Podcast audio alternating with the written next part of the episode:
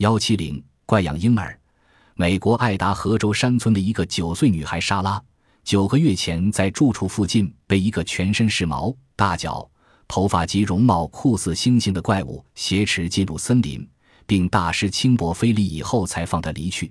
最近大腹便便的莎拉生下一个模样怪异、孕大脚男婴。负责替莎拉接生的医生在细心的替怪样婴儿成查后说。莎拉所生的男婴并不是正常的婴孩。本集播放完毕，感谢您的收听，喜欢请订阅加关注，主页有更多精彩内容。